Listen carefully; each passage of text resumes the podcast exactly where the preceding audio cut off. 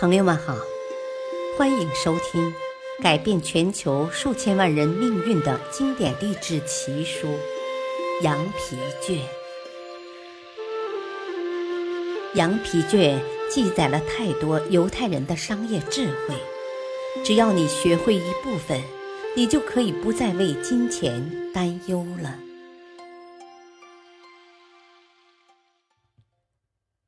第八章。信仰的力量。第四集，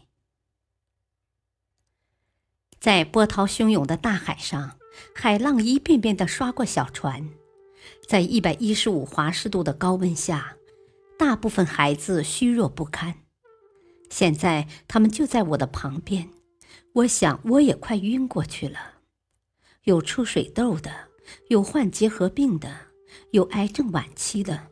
等等，甚至还有一些我根本叫不出名字的病，这就是我对亚洲的第一印象。当他们挣扎着爬上船时，那种长期得不到清洗的恶臭冲天而来。我想转身跑开，想大吐一场，想假装看不见这一切。但我是船上唯一的医生，我收拾起我那可怜的工具。包括药瓶、针、棉签，闭着眼睛，绝望地向前面如山般的苦难发起攻击。不久以后，一种奇怪的热情从我心底里油然而生。很显然，这条断臂只需要用小小的石膏便可消除痛苦，一点点维生素就可使这人站起来。这只发肿的手只需一把柳叶刀便可解决问题。我这才反应过来，对于从未见过医生的人们来说，即便一个笨手笨脚的新手也能带来奇迹。几个小时以后，我停下来，深深发酸的手臂突然有了一生中最大的发现。我是那么那么的快活。第一次体味到这种无穷无尽、发自内心的愉悦。我们又折回海湾去救助另一艘船上的难民。现在我们已经能够治疗哮喘、百日咳，甚至麻风病，而不是简单的把这种高传染性疾病患者运到塞肯。我在岸边搭了一个临时医院。在他们上船前，先处理一下。我自告奋勇地去岸上工作一个月，结果与这群被世界遗忘了的六十一万难民一起待了九个月。我曾经是迷恋敞篷汽车、喜欢新衣服的小伙子，现在竟然整天穿着汗津津的卡其布大褂，留着两个星期没剪的满脸胡须。忙得团团转，我带着愉悦，带着光荣的使命感，清洗已化脓多年的伤口，清洗病人。他们当中有些人竟从未洗过澡。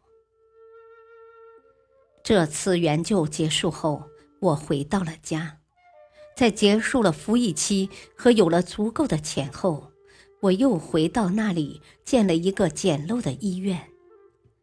在老挝和那些被疾病缠身的悲惨的人生活在一起，甚至教一个老挝老太太如何用肥皂洗手。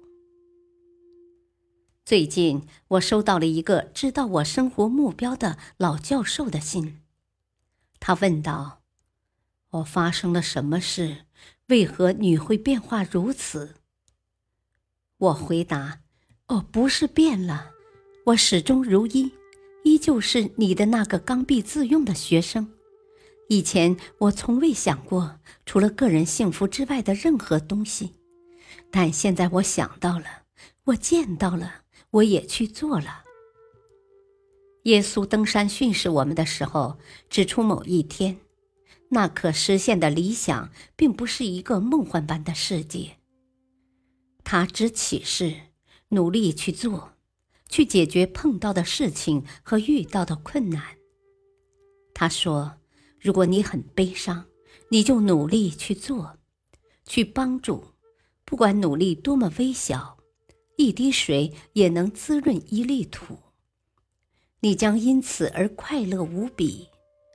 滴水也显真情，也有真知，也能真乐。我便是这滴水之情、滴水之知、滴水之乐的人。烦心勿扰，我永远忘不了这个日子。布朗克·瑞奇，这位多吉尔的布鲁克林协会主席。邀请我参加棒球协会，这意味着如果我够格的话，我将是第一个参加比赛的黑人。瑞奇先生的办公室非常大，只简单的摆了一点家具，有四幅镶了边的画像挂在墙上，一幅是列欧·杜诺齐尔，多吉尔的行政长官的哥德式镶金边相片。另一幅是卡列巴日特的近期肖像，他是此行业最有名气的球探。第三幅是陈纳德将军，第四幅慈祥的对着我展开满是阳光笑颜的是亚伯拉罕·林肯的肖像。这位具有悲剧色彩又令人起敬的总统先生，一生追寻的。就是博爱。这一天是一九四五年八月二十九日，美国人民永远不会忘记的日子。我们的海军登上了日本领土。天非常热，阳光透过百叶窗一道一道的投射进来。布鲁克林的蒙特圭大街的喧嚣，混杂着波罗大厅外面的汽车尖叫。也一阵一阵的传进来。办公桌后面是布朗克·瑞奇，这位高大强壮、浓眉大眼的先生。现在，他那既像是父亲又像是老板的气质，透着一股要打破棒球主力队里肤色界限的锐气。我对这个机会欣喜若狂。这是一个极富挑战性的机会，但是我能行吗？瑞奇先生，我说，啊，对于我们的民族和我来说，梦想就要变为现实。但种族歧视已在棒球主力队里存在了七十年，这意味着对你、对我、对我的种族和棒球队，前面或有不测风云。不测风云。瑞奇先生从他的舌尖滚出这话：“哦，杰克，你知道吗？当我第一次坐火车时，我还是个小男孩，坐在旁边的是一对老夫妇，他们也是第一次坐火车。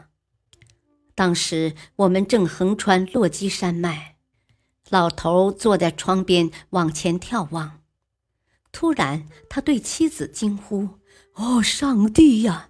我们有危险了！我们正朝悬崖冲去，我们就要冲下去了。”